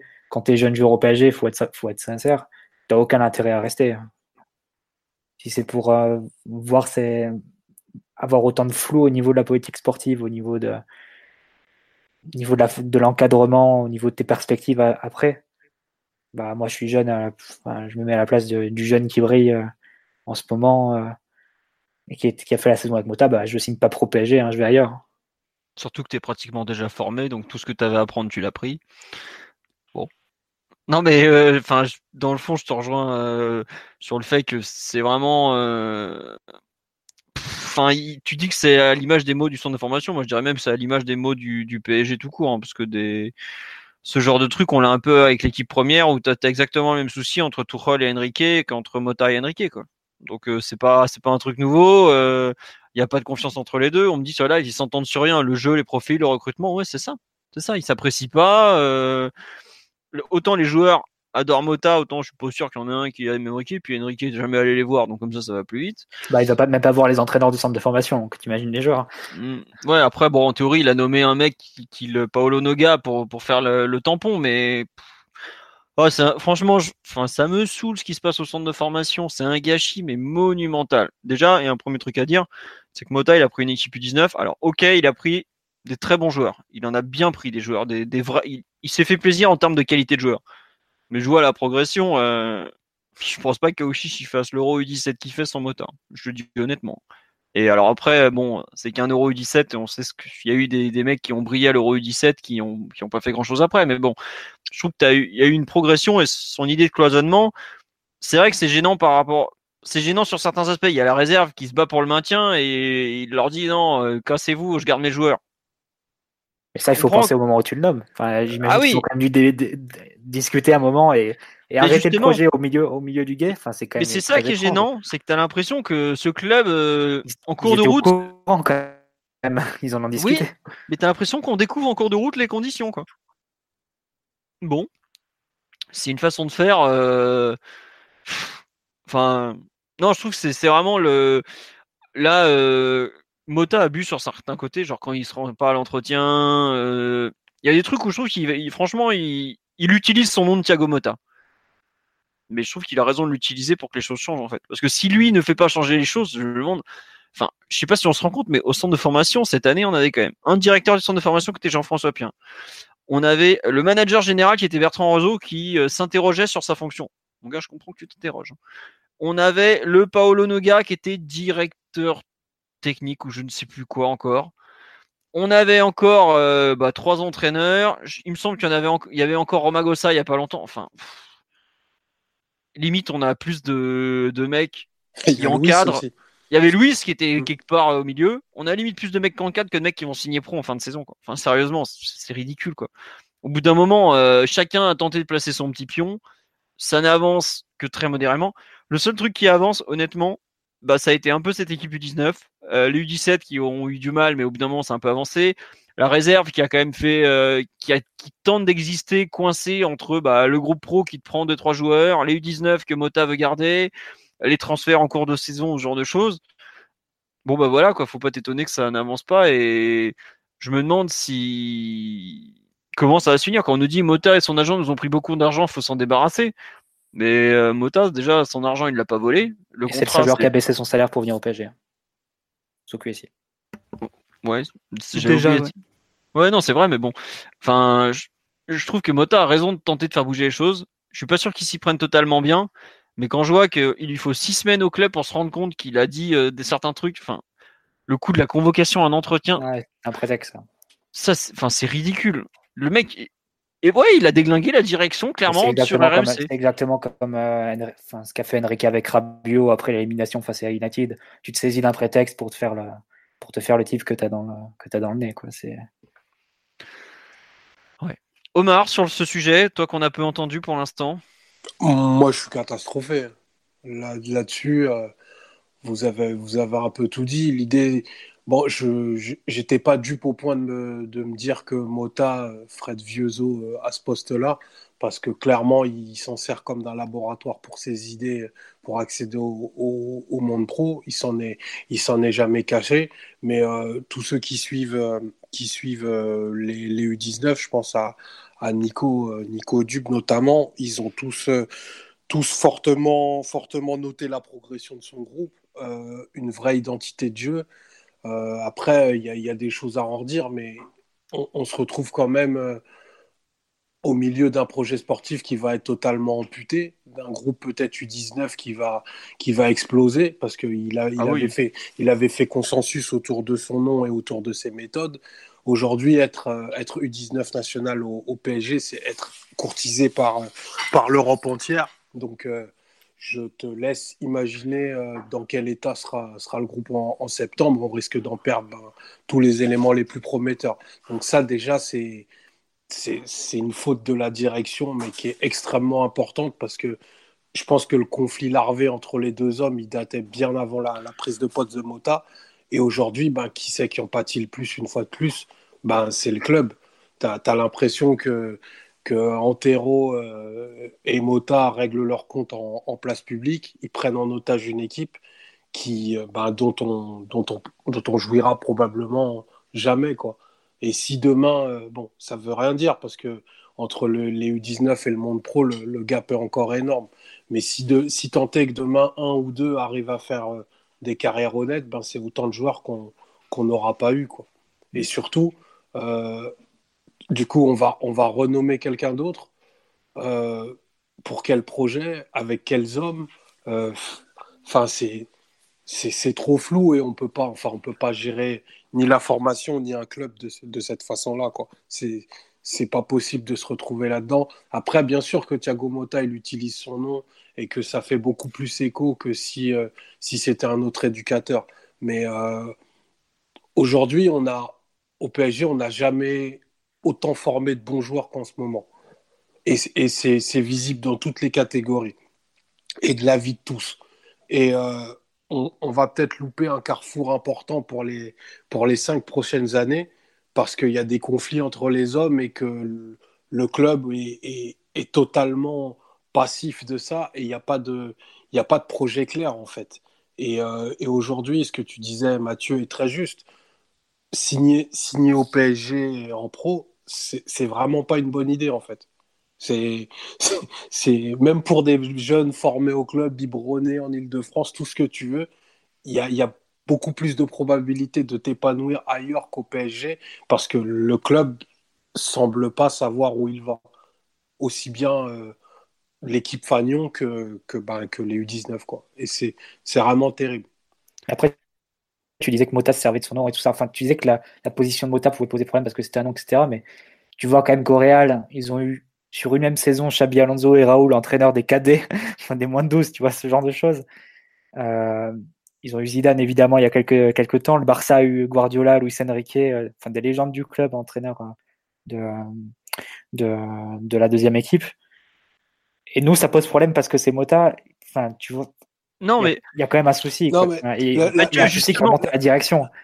Bien sûr. Il y, a des clubs qui gèrent parfaitement le fait d'avoir des grands joueurs dans des postes oui, mais formation. Souviens-toi ce qu'on disait l'an dernier au moment de sa nomination. C'est-à-dire que c'était très bien qu'il prenne une équipe, mais Omar et moi, on disait il faudra pas qu'il reste accroché à son costume de Thiago Motta, sinon ça va pas le faire. franchement, à ce niveau-là, il faut lui rendre hommage. Il a été un super coach dans le sens où il n'est pas resté Thiago Motta, euh, j'ai gagné deux Ligues des Champions, ne me parlez pas. quoi. C'est vraiment devenu un formateur, un éducateur. Quand tu le vois parler avec ses gamins, même sur le banc de touche, euh, Nico te le dira, c'est marrant d'aller voir Motta et tout. Des fois, tu vois qu'il y a encore des restes du joueur qu'il a été, mais globalement, il s'est vraiment mis au niveau de ses gamins. Et c'est bien pour ça que c'est une vraie perte. C'est pas un mec qui est resté euh, moi je, moi je, moi je. Je dis, on a eu des anciens qui ont coaché la réserve. Euh, bon, euh, heureusement qu'ils avaient leur nom, on dira quoi. Parce que c'était catastrophique. Lui, ça a été une vraie réussite en termes d'entraîneur. il y avait une vraie fibre derrière. Il y avait une vraie relation. Et c'est bien pour ça que c'est gênant. Après, c'est pas juste le nom qui compte pour faire l'entraîneur, hein, clairement, parce que Enfin, et c'est pas, ça marche pas comme ça, quoi. On le sait tous qu'un un grand joueur donnera pas forcément un grand entraîneur et vice versa, quoi. Donc euh, non, c'est bien, c'est ça qui est gênant, c'est que Mota avait justement réussi à être un vrai coach de U19, quoi. Pas un type euh, dont, on sort le CV pour justifier une décision qui est pourrie, quoi. D'où le, souci actuel. On me demande y a qui comme crack en 19 Bah, il y en a déjà trois à l'euro qui sont pas mauvais, il y en a encore d'autres qui vont arriver. Euh, c'est une belle belle génération. Enfin, sachant que c'est une équipe qui était vraiment très jeune, l'ossature de l'équipe, je dirais que c'est plus une équipe de U17 que de U19. Et malgré tout, ils font un très très bon championnat. Ils font un parcours en Youth League qui est vraiment intéressant pour le coup d'un point de vue formation. Bon, Gambardella, ils se sont loupés. Ça, Gambardella, c'est la coupe maudite du club, donc euh, c'est même pas la peine d'essayer de penser gagner un, là, gagner un jour, parce que bon, même avec une, des générations incroyables, on a réussi à foirer. Donc là, une génération un peu jeune, c'était c'était sûr que que ça allait pas le faire. Quoi. Mais enfin franchement, honnêtement, cette histoire de, du départ annoncé de Mota, c'est une perte, je trouve, à tous les niveaux. C'est que tu as une perte d'identité par rapport à, à ce qu'est le PSG de QSI. Pour une fois qu'on avait trouvé un ancien qui était prêt à s'intégrer dans dans dans sa reconversion au sein du club et qui était vraiment vraiment euh, performant. En termes de formation, c'est aussi un problème parce que bah il avait tenté de faire un, cycle sur deux ans qui était franchement bien parti. Alors on ne sait pas comment ça va se finir, et on verra comment le PSG euh, va gérer ça. Et puis bah euh, ça fait pas très sérieux de voir encore un toute la France, même toute l'Europe est au courant que le directeur sportif et l'entraîneur de l'équipe première ne s'entendent pas. Mais maintenant toute la France et toute l'Europe est aussi au courant que ça se passait mal entre le directeur sportif et l'entraîneur de ce que lui-même considérait comme la deuxième équipe du club. Et en termes de potentiel, de contrat, de tout ça, c'est pas loin d'être faux quand il dit que c'est la deuxième équipe du club aujourd'hui. Donc euh, globalement, euh, bah, on passe un peu pour des guignols et quand Omar dit ouais on sait pas où le club va, mais honnêtement euh, il y a un peu de ça quoi. Il y a un peu de ça. Ouais. C'est. Bah, faut dire les choses comme elles sont. Tu as la tête de la direction sportive, quelqu'un qui est totalement inapte pour le poste. Bah, ça commence à se voir, oui. Et t'en payes les conséquences dans tous les domaines, dans le domaine du recrutement, dans le domaine de la communication. Moi, j'entendais encore ce week-end Nedved qui parlait avant le match. Euh, là, ce soir, j'ai entendu Marotta. Bah, Enrique, on n'a toujours pas entendu le son de sa voix. Ça, se paye aussi euh, sur le plan de, de la structure, l'organisation d'équipe première. gestion des contrats, bah, ça se paye aussi au niveau de la formation. Ça se paye à tous les niveaux que le fait que tu aies un directeur sportif qui soit aussi, aussi inadapté au poste, en fait. Enfin, il y a plusieurs joueurs qui sont en fin de contrat cette année, comme tous les ans. Je crois qu'il n'y en a aucun qui part de la façon dont part Adrien Rabiot. C'était déjà le cas l'an dernier. Je crois pas qu'il suffit de voir la façon dont Lucas est parti aussi. Je crois qu'il y a un gros problème aussi à ce niveau-là, la gestion des, des joueurs aussi peut-être. Et je dis pas que tous nos joueurs sont irréprochables, hein, sûrement pas. Mais ça, ça fait quand même beaucoup de couches du club, de strat, où ça finit mal. Et où ça se passe vraiment très mal. Et je trouve que ça en dit long sur la gestion euh, bah ouais, générale, comme tu le dis. Quoi. Au bout d'un moment, euh, quand ça se passe mal avec l'équipe première, les U19, bon, les féminines, je crois qu'ils s'est jamais occupé parce que ça m'intéresse pas, il n'y a pas d'argent. Il y, a un directeur sportif des féminines de toute façon. Donc, euh, oui, bah, elles sont mieux entre elles. Voilà, c'est mieux géré. Enfin, de ce que j'en entends. Ouais. Donc voilà. Bon.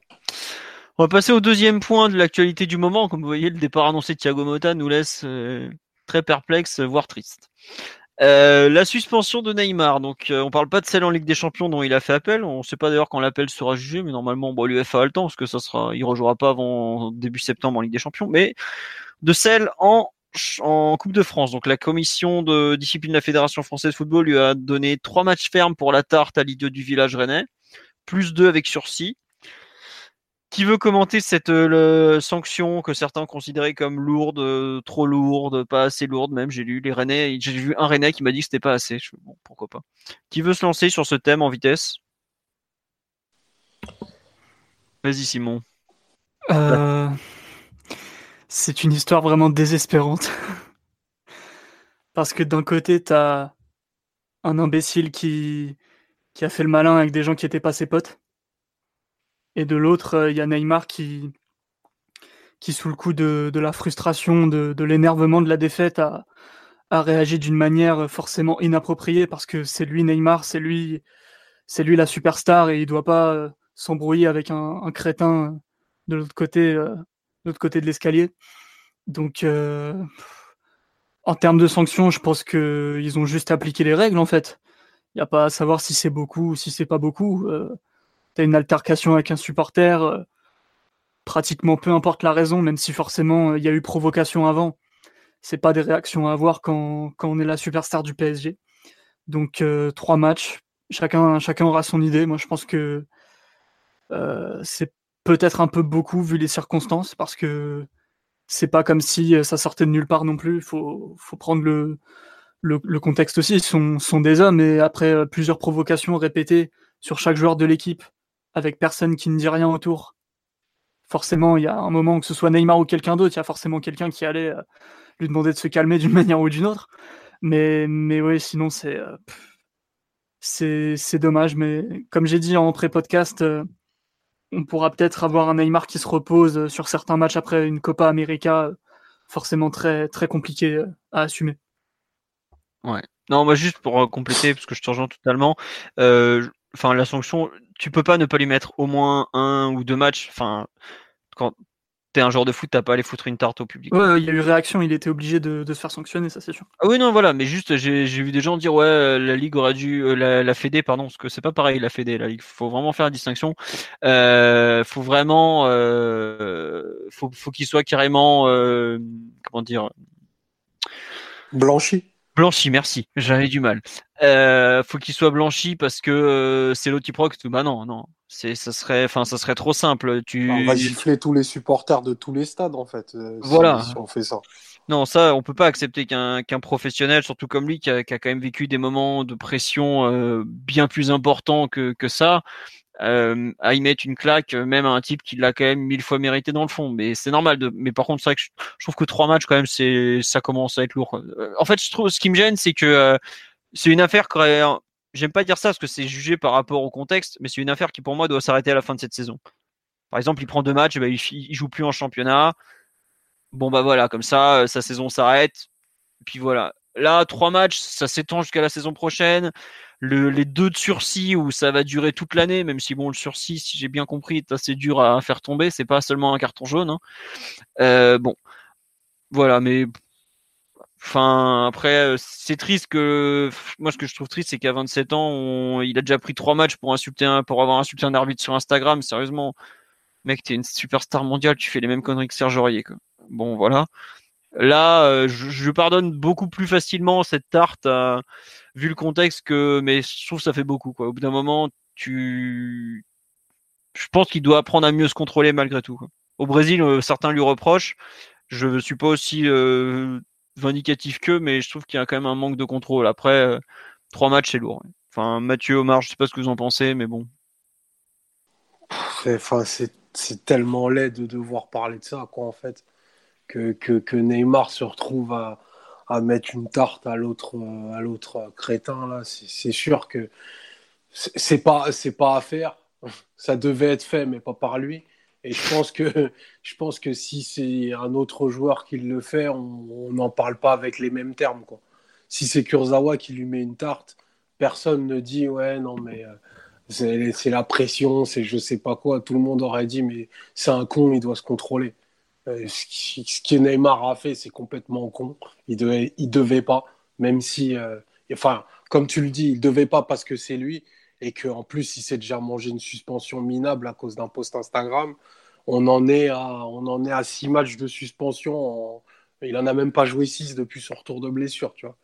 Enfin, à un moment, euh, à 27 ans, tu tends à être euh, l'un des plus grands joueurs de la planète. Je suis désolé, il faut qu'il arrive à passer outre ce genre de choses-là, parce que sinon, il n'a pas fini de mettre des tartes. Et il le sait bien mieux que nous tous que que c'était pas à faire ok, c'est pour, euh, c'est pour des matchs qui compteront pas, mais, mais ça s'accumule et, et, euh, et, franchement, c'était, c'est vraiment, c'est vraiment fâcheux de devoir, de devoir ne serait-ce qu'en parler. Hmm. Tiens, on nous dit sur live Neymar a des couilles, ça montre son caractère et la saison est finie. Ouais, mais en fait, euh, la saison, euh, déjà, euh, la Ligue des Champions, elle est pas finie. La saison, elle est pas finie puisque ça rejaillit sur la saison prochaine, comme je l'ai dit, puisque la Ligue Trophée des Champions, bah voilà quoi. C'est assez embêtant pour le PSG qui, qui va. Je sais pas si on est compte, mais j'ai vu plein de gens se, se dire ah bah la Fédé avec leurs trois matchs, ils ont niqué la Ligue. Mais c'est le PSG qui va en Asie pour se faire connaître. Les plus ennuyés, c'est pas la Ligue. Hein. Ok, ils vont pas vendre leur match pété à la Chine, mais déjà les horaires, ça leur va pas le plus embêté, c'est le PSG. C'est clairement le PSG qui est le plus embêté en termes de merchandising de tout ça, parce qu'aujourd'hui, on parle de euh, est-ce que Neymar va même venir jusqu'en Asie quoi. Donc, euh, il a pénalisé aussi le club. Faut, faut quand même bien réaliser. C'est pas, pas une question de c'est pas grave. Dans le fond, évidemment, il, il joue pas contre Dijon et Reims. Ouais, on s'en fout. Clairement, personne peut dire le contraire. Nous-mêmes, on a dit que c'était des matchs de fin de saison sans intérêt il y a une heure. Mais par contre, quand ça rejaillit sur le club et que ça a un impact comme ça, euh, moi je trouve que c'est gênant. Et le post Instagram, enfin, on en a pas assez parlé, mais là ça rejaillit clairement sur le PSG parce qu'on va quand même jouer la moitié de la phase de poule sans notre meilleur joueur. Je sais pas si vous vous rappelez, cette année, avant la cinquième journée de la Ligue des Champions, on est très en danger, on passe même pas en huitième. Et donc là, on va peut-être jouer la moitié des matchs sans notre meilleur joueur d'un moment, ok, je suis d'accord qu'il a un vrai caractère, qu'il le montre sur le terrain, mais il faut justement savoir s'arrêter au terrain, quoi. Et ça commence, je trouve, comme le dit Omar, ça, fait beaucoup pour un joueur euh, qui malheureusement euh, a tellement plus à proposer euh, en termes de foot, quoi. Enfin, c'est un drame de parler de Neymar dans la section discipline pour moi. C'est vraiment le drame absolu, quoi. Bref. Mathieu, tu veux rajouter quelque chose ou pas? J'arrive là. Mathieu non, pas spécialement. Moi, ça m'en être plus pour la Ligue des Champions, honnêtement, comme tu as dit. Bon, après, les, les pots 3 et 4 devraient être un peu moins durs que, que la saison dernière, notamment le Napoli qui pourrait être dans le deuxième, deuxième chapeau. Mais bon, il suffit que tu te prennes le Real Madrid et, et l'Inter de Conte et tu as vite fait d'être en difficulté. Surtout le premier euh, match là-bas en septembre où t'es pas prêt. Bah, tu as les jambes qui tremblent et tu te retrouves à jouer euh, déjà des matchs décisifs au mois de novembre, Bah, comme cette année au final. Parce que oui, c'est vrai, j'avais oublié, mais quand on va à Naples, euh, c'est quoi C'est le 3 novembre, il me semble? Ah, on peut être éliminé, ouais, on peut, on peut sortir dès le 3 novembre. Hein. Voilà. Ah, on nous dit, ouais, sur la personne qui me disait que c'était pas grave, euh, dire oui, en Ligue des Champions, c'est grave. Non, mais on est tous d'accord là-dessus. Euh, dernier thème un peu du moment, le, enfin, c'est même pas vraiment un thème, parce que Thomas Tuchel a déjà expliqué à deux reprises, c'est la remise en question du Capitana. Donc, il y a eu je dirais, un courant médiatique qui tente à vouloir donner le brassard Dominique de... Oh, il n'y a pas que lui, il n'y a pas que lui. C'est lui qui a lancé, non? Je sais pas si c'est lui qui a lancé ou, autre, bref, peu importe. Mais il y a tout un courant médiatique qui tend à vouloir donner le brassard de capitaine à Neymar. Au détriment donc des actuels capitaines que sont euh, Thiago Silva et Marquinhos, puisque je, suis même pas sûr qu'on puisse considérer Cavani ou Areola qui ont porté le brassard cette année comme les troisièmes capitaines, même si bah, Cavani ayant récupéré le brassard ce week-end, c'est donc le troisième capitaine. Euh, Qu'est-ce que vous en pensez de ce, cette idée de vouloir changer de brassard et de le vouloir changer de capitaine pardon et donner le brassard à Neymar? Je sais pas qui veut se lancer sur ce thème.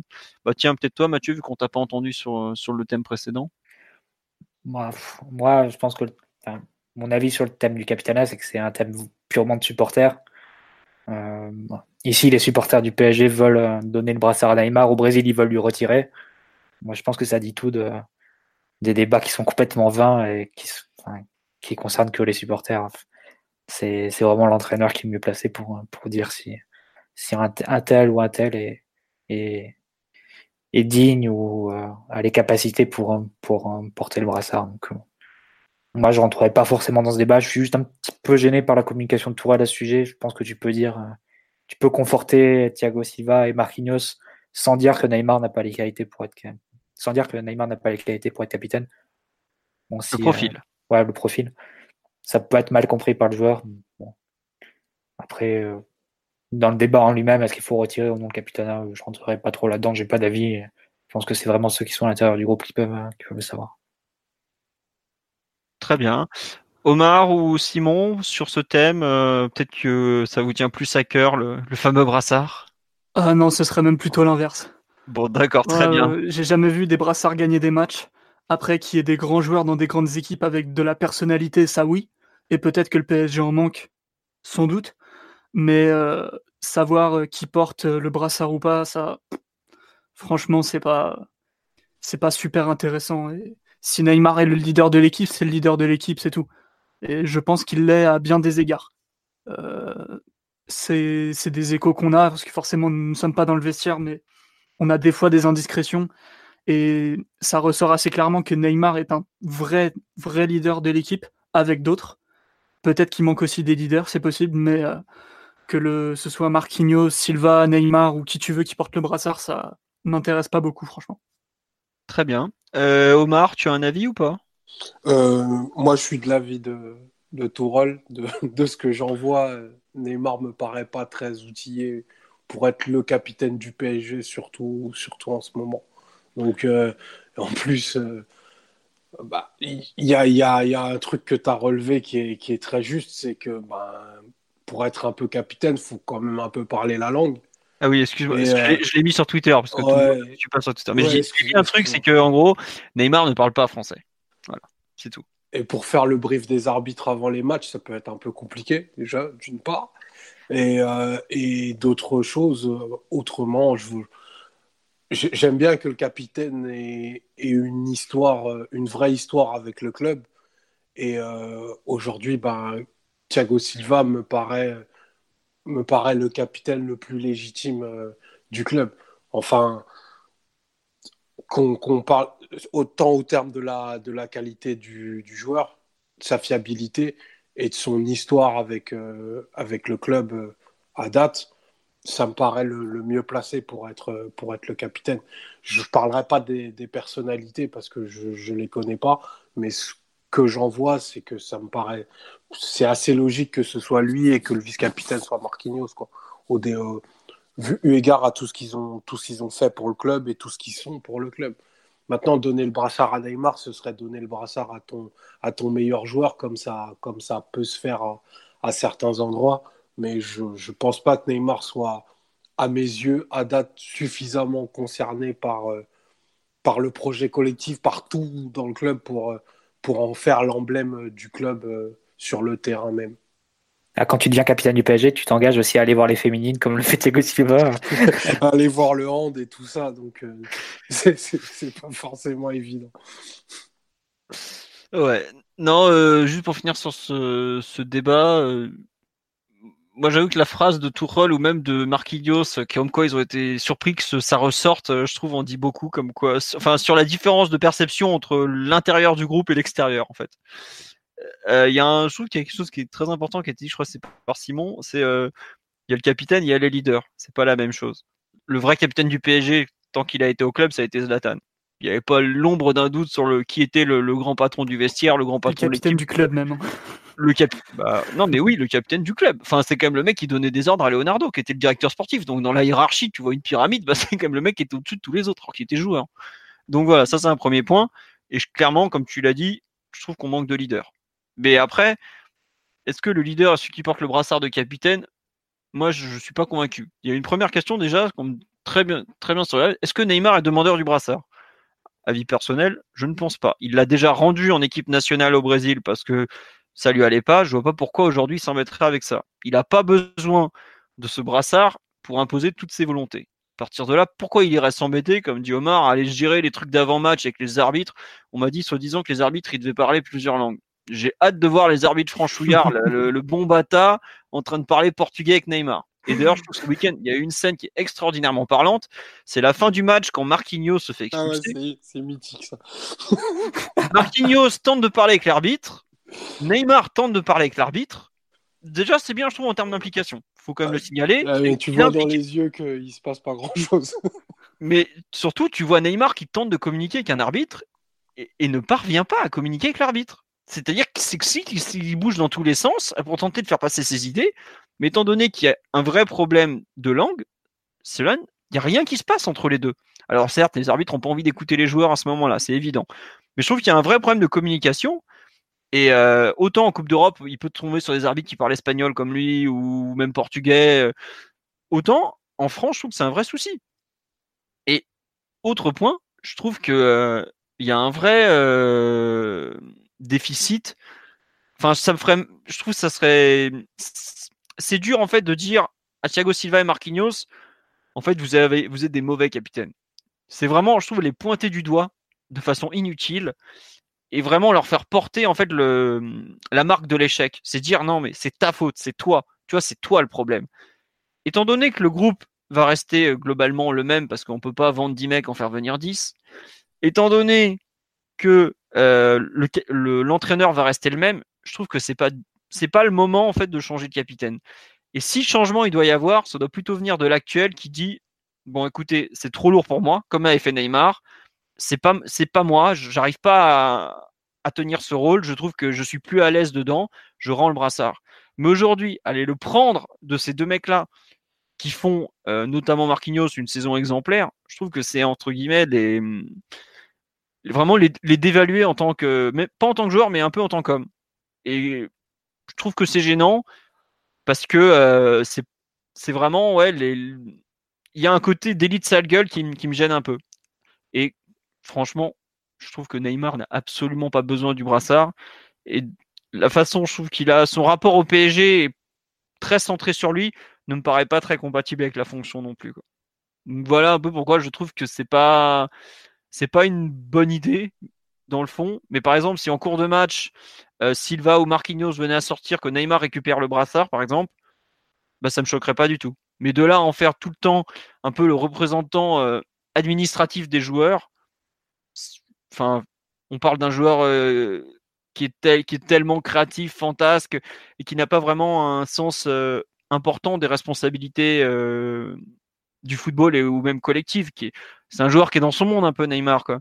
C'est pas Zidane à la Coupe du Monde 2006 qui est entre guillemets qui est vraiment un mec mûr qui a changé. Bon, pas totalement vu la fin, mais on n'est pas encore à ce niveau de maturité de Neymar, je trouve. Et aujourd'hui, déjà par rapport à la situation actuelle, ça me paraît pas être une bonne idée. Et par rapport à ce que le joueur est actuellement aussi, c'est c'est pas forcément peut-être la, la meilleure chose à faire. Après, peut-être que peut-être qu'il changera à l'avenir, qu'il va devenir un joueur euh, beaucoup plus mûr, beaucoup plus impliqué. Mais par exemple, on vient de parler de ces suspensions pour deux conneries hors du terrain. Pour moi, c'est pas des trucs de capitaine. C'est c'est des trucs qui pourraient arriver à Verratti, par exemple. À aucun moment on parle de Verratti capitaine, alors que depuis sept ans, c'est peut-être le joueur le plus fiable euh, et de plus haut niveau du PSG euh, en dehors des, stars de l'attaque. voilà, c'est un peu le, ressenti que j'ai. Je sais pas si vous le partagez ou pas, mais euh, voilà en tout cas ma démonstration touche à sa fin, je vous rassure. Bon. Euh, vous voulez rajouter quelque chose ou pas? Non? Bah, si vous cherchez un capitaine, je connais un Argentin qui passe son temps à gueuler sur les arbitres, donc euh, pourquoi pas? Effectivement, on va, il paraît qu'il joue au Betis Séville, mais bon, ça va, il il est parti, pareil. non, non, bon, on va arrêter de taquiner le pauvre Simon. Bon, sur ce, on va passer à la dernière partie du podcast parce qu'on en est quand même à une heure et demie d'émission.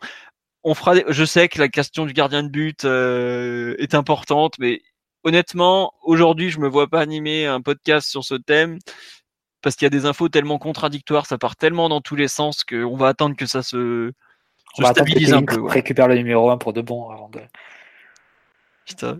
Ouais, si, ça, si ça arrive, oh, putain, non merde, pardon, n'en parlons pas. Non mais La je semaine vois, prochaine. Non, je non, vois- faut pas, faut pas lancer là-dessus, on va partir trois heures. sinon.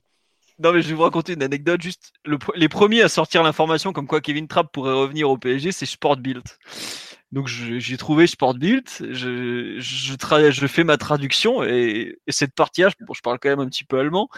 J'avoue, j'ai demandé à trois personnes de me la traduire parce que j'étais là mais non, c'est- pas possible, ça colle pas quoi. C'est enfin le mec on l'a viré, on l'a envoyé on l'a renvoyé au bled et là on voudrait le rapatrier et tout Et ça. L'augmenter aussi, elle prolongeait, l'augmenter. l'augmenter, le prolonger, enfin la totale quoi. Je fais mais mais c'est pas possible, ils sont, c'est moi qui parle plus allemand quoi.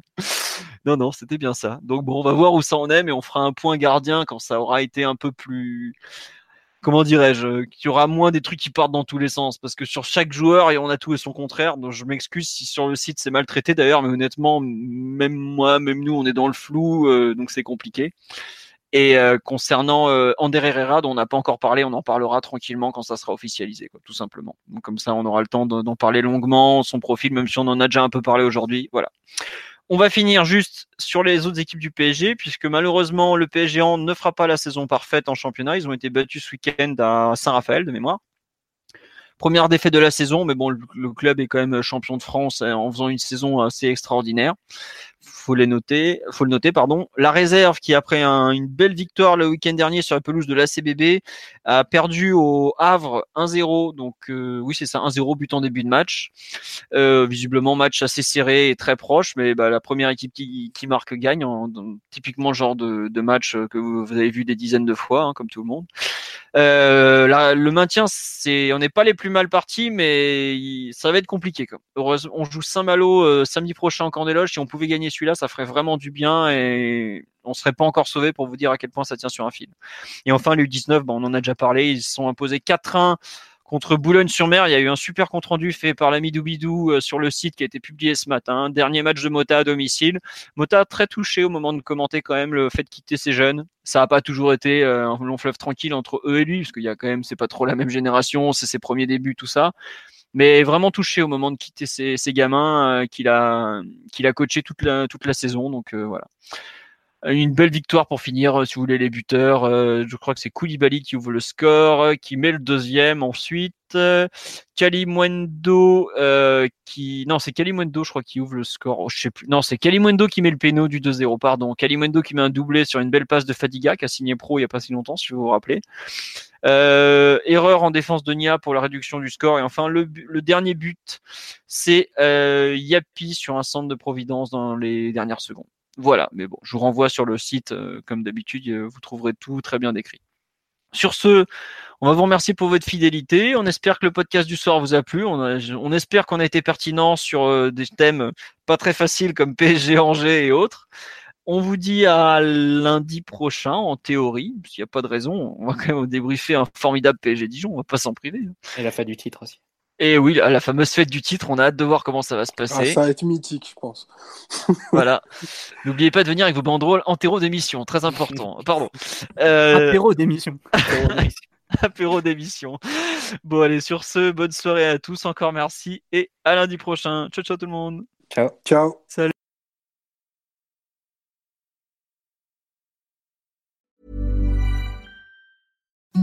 Imagine the softest sheets you've ever felt. Now imagine them getting even softer over time. That's what you'll feel with Bowl and Branch's organic cotton sheets. In a recent customer survey, 96% replied that Bowl and Branch sheets get softer with every wash. Start getting your best night's sleep in these sheets that get softer and softer for years to come. Try their sheets with a 30-night guarantee. Plus, get 15% off your first order at bowlandbranch.com. Code BUTTERY. Exclusions apply. See site for details.